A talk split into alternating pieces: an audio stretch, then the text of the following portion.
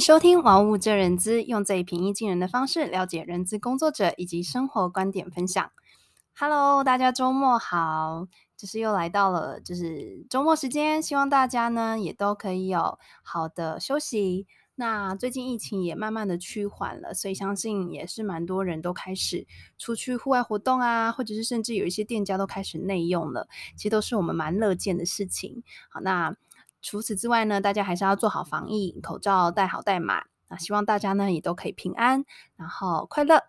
那今天呢要跟大家分享的一个主题呢，就是在讨论一些我们。在生活中常常听到的一些关于比较偏向励志型，或者是成功路途上必须要去做的一些事情，好的金句。那今天这一句呢，我相信一定很多人都不陌生。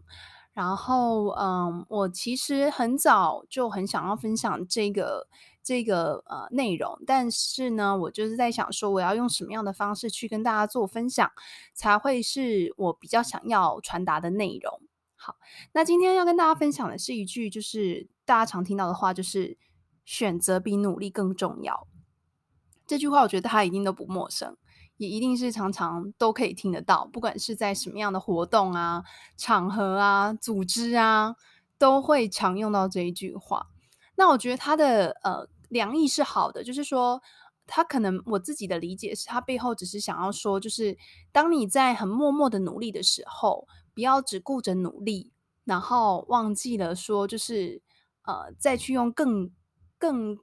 更大层面的方式去看你这个选择，它是不是一个对你来讲现在是比较好的选择？好，然后不要就是埋头苦苦干的去做，而没有用一个比较宏观的呃宏观的角度去看。你在做的这件事情，好，我觉得他可能我自己的解读是，如果要比较正向去解读的话，会是这样子。但是其实这句话呢，我觉得大部分人第第一次听到的时候，不会想到这么远，他一定会觉得说，哦，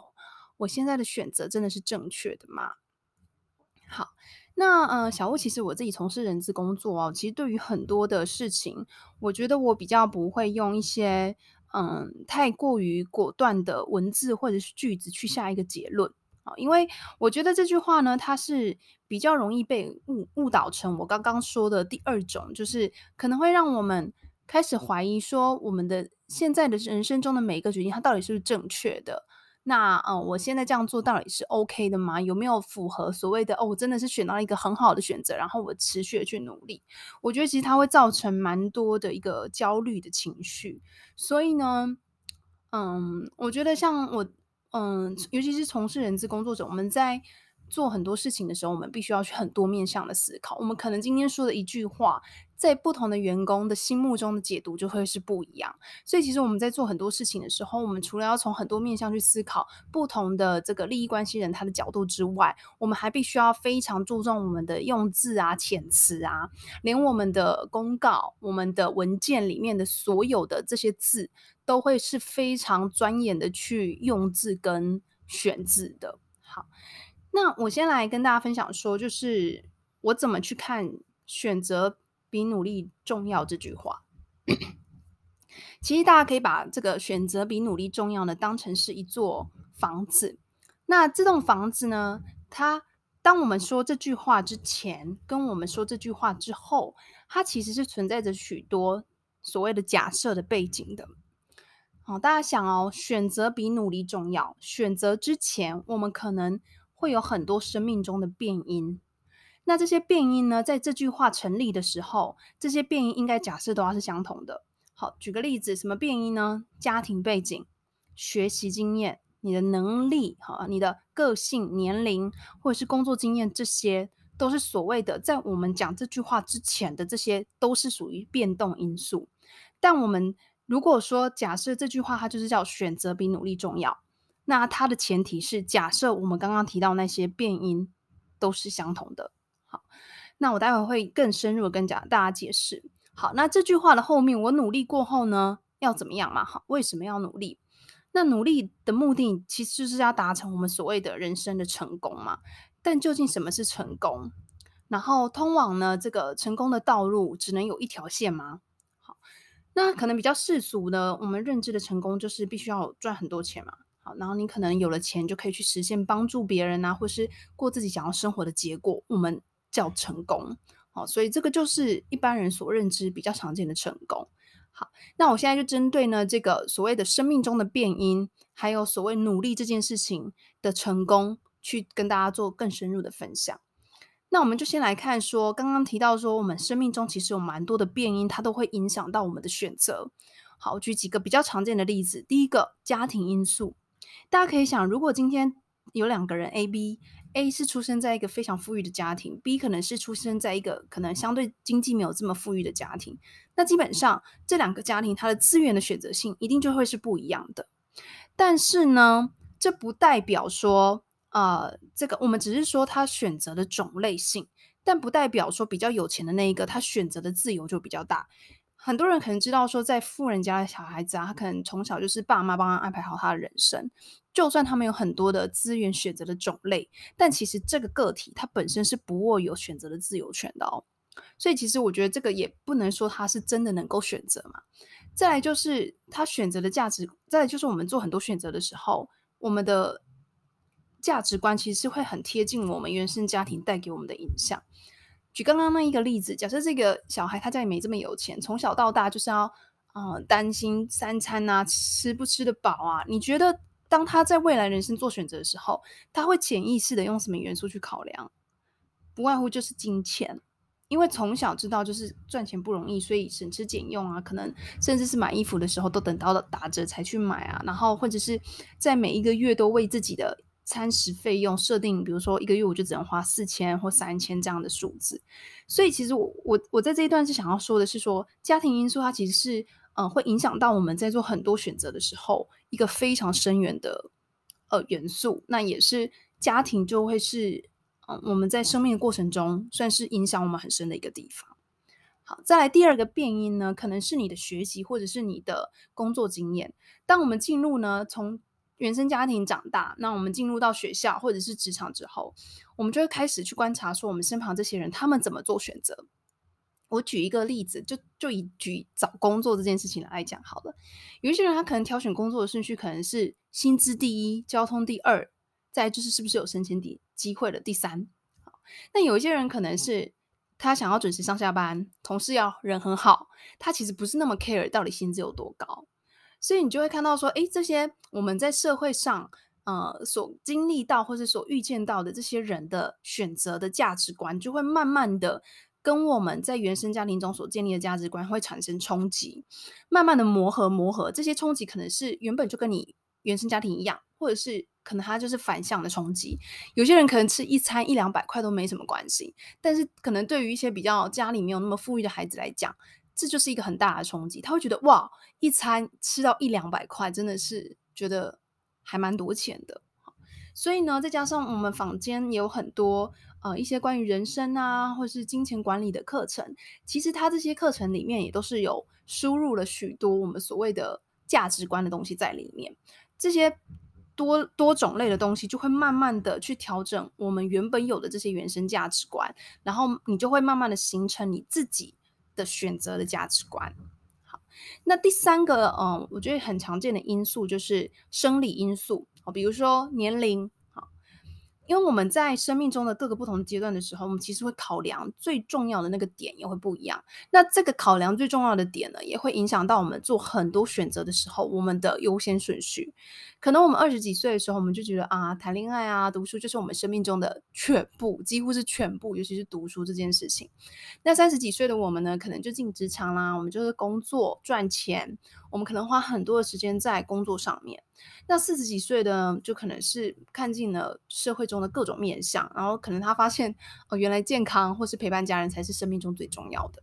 好，那当然这些因素里面，它还是除了年龄有呃有关以外，也会跟每个人的个性会有相关。所以这这些其实都是一些我们常见的我所谓的变因的东西，在我们选择之前，这些东西都会是塑造我们做这个决定的因素。好，那我想表达就是说。选择它其实是一个名词，也可以是一个动词。但是选择这个背后，它后面其实是千千万万个因素错综复杂而成的，是没有人能够真的去完全拆解这些因素里面的元素是什么，所以它是一个非常非常复杂的一个综合体。好，简短音乐后呢，我们再继续回到节目当中。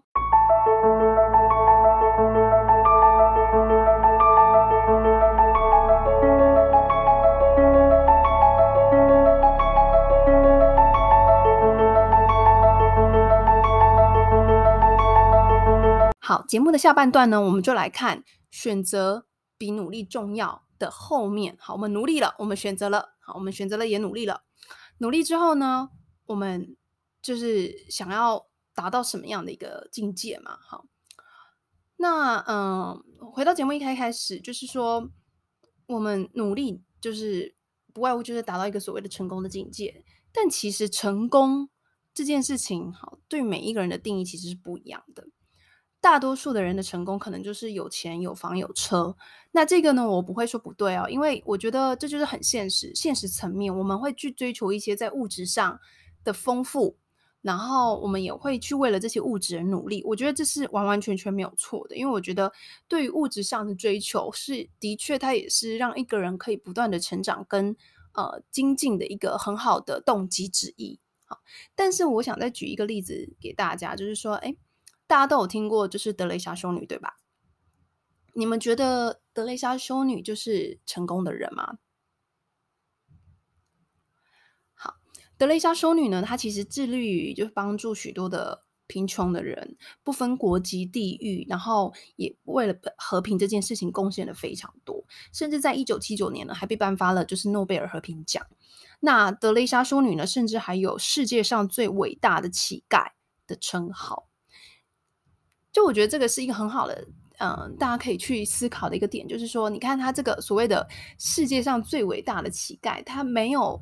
所谓的这些物质上的丰裕，也没有就我们想象中的，就是所谓的有钱人的这样的一个呃身份。但你觉得他成功吗？在他的生命当中呢，他可能就是对他来讲，他的成功可能是帮助更多更多的生命在这个世界上得以延续。我觉得对他来讲，这可能就是他所谓的成功。那我们会说，诶，德雷莎说你的这个成功是错误的吗？嗯，我觉得这个是我们可以去思考的一个点。好，那所以今天这个节目呢，就是很简短要跟大家分享，就是说为什么会想要分享这样的一个内容，是因为我觉得。如果你今天你因为听到了这句话，然后你可能产生了一些比较不好的反应，比如说你可能会怀疑或是责备自己，你在生命中的某个阶段你做错了某个选择。我我我只是想要告诉大家，就是说这这些选择它的构成因素是非常非常复杂的，而不是所谓的对跟错就是一刀可以划分的。所以呢，我觉得如果说你就是因为听到这句话，你心里会有一些不好的挣扎情绪的人呢。其实，小吴想跟大家分享，就是说，这不是所谓的对跟错的事情，只是在那个当下，你选择了这样的选择。那生命它本身就是一个嗯动态，而且是需要学习的过程。只是在每一个就是人生的阶段，我们会有不同的环境背景，甚至是资源，所以我们就是尽可能的在当下选择我们觉得最好的选择。我觉得那个就是一个最好的一个方式。好，那我们在人生的过程中，我们透过不同的选择的过程，我们就会慢慢去了解说，对对对，我这个个人而言，我们自己人生中的一些中心思想可能是什么？不一定是钱哦，可能是你想要学习自我实现的一个方式或是路径。那你接下来你的人生就会依循着你这个所谓的中心思想，做出你觉得适合的选择啊。那只要在这每一个选择的过程当中，我们都可以不断的去反思，甚至是去调整自己，我们就会从这个过程中成长，然后慢慢的，你就会依循着你的中心思想去做出一个属于你自己的选择。好，那我不知道大家有没有听过，就是平行时空这个名词，它其实被拿来用在很多的小说或是电影啊，就在描述是说，哦、可能你在人生的某一个阶段，比如说你今天可能你你你你上大学的时候，你可能同时有两间学校的选择，然后你可能本来就是可以进，就是可能政大，然后或者是呃，就是某一个你很喜欢科系的学校，好，淡江好了，然后你后来你可能选了淡江，那其实同时间可能。你的另外的一条人生延伸出去，就是选择正大那个人生，所以就会我们的人生每一个阶段都在不同的选择，那你就会延伸出不条不同的一个人生线在你的这个时空里面，那这些时空里面就会存同时存在着一条又一条的平行人生。好，所以呢，我觉得这个是要传递什么，就是说，不管你在什么时段，你做了什么样的选择。这条路它都会持续的一直下去，而你也不可能真的就去看到说你这个所谓的平行人生它到底会走到哪里去。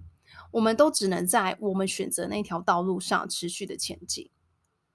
我们也不可能就是让时间去倒转回到以前的时间。那嗯，跟大家分享了这么多，就是其实都是小屋心里面，我觉得我对于这句话，我也我不会常常的去说，就是我我我不太就是啊、呃，我觉得这句话是的确是有点果断。我觉得人生中有很多的东西是不是我们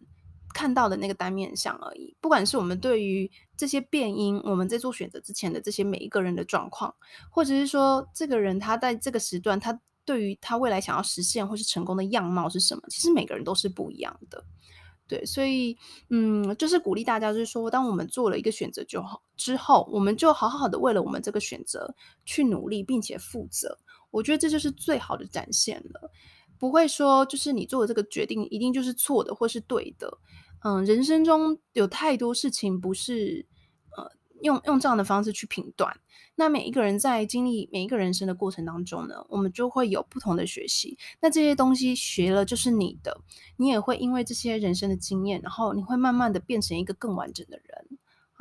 那今天就跟大家做这样的分享啦，就是我觉得也是，嗯，小屋心里面，我觉得对于一些人生的价值观，想要跟大家做一些，嗯，我自己的看法的分享。那如果你喜欢今天的节目的话呢，别忘了订阅。如果你是用 Apple Podcast 的话，也记得帮我留下五颗星。同时，也可以透过 Instagram 留言给我，C H E N Y I 点 W U 点七，欢迎分享节目给你身旁的好友。那今天的分享就到这里哦，拜拜。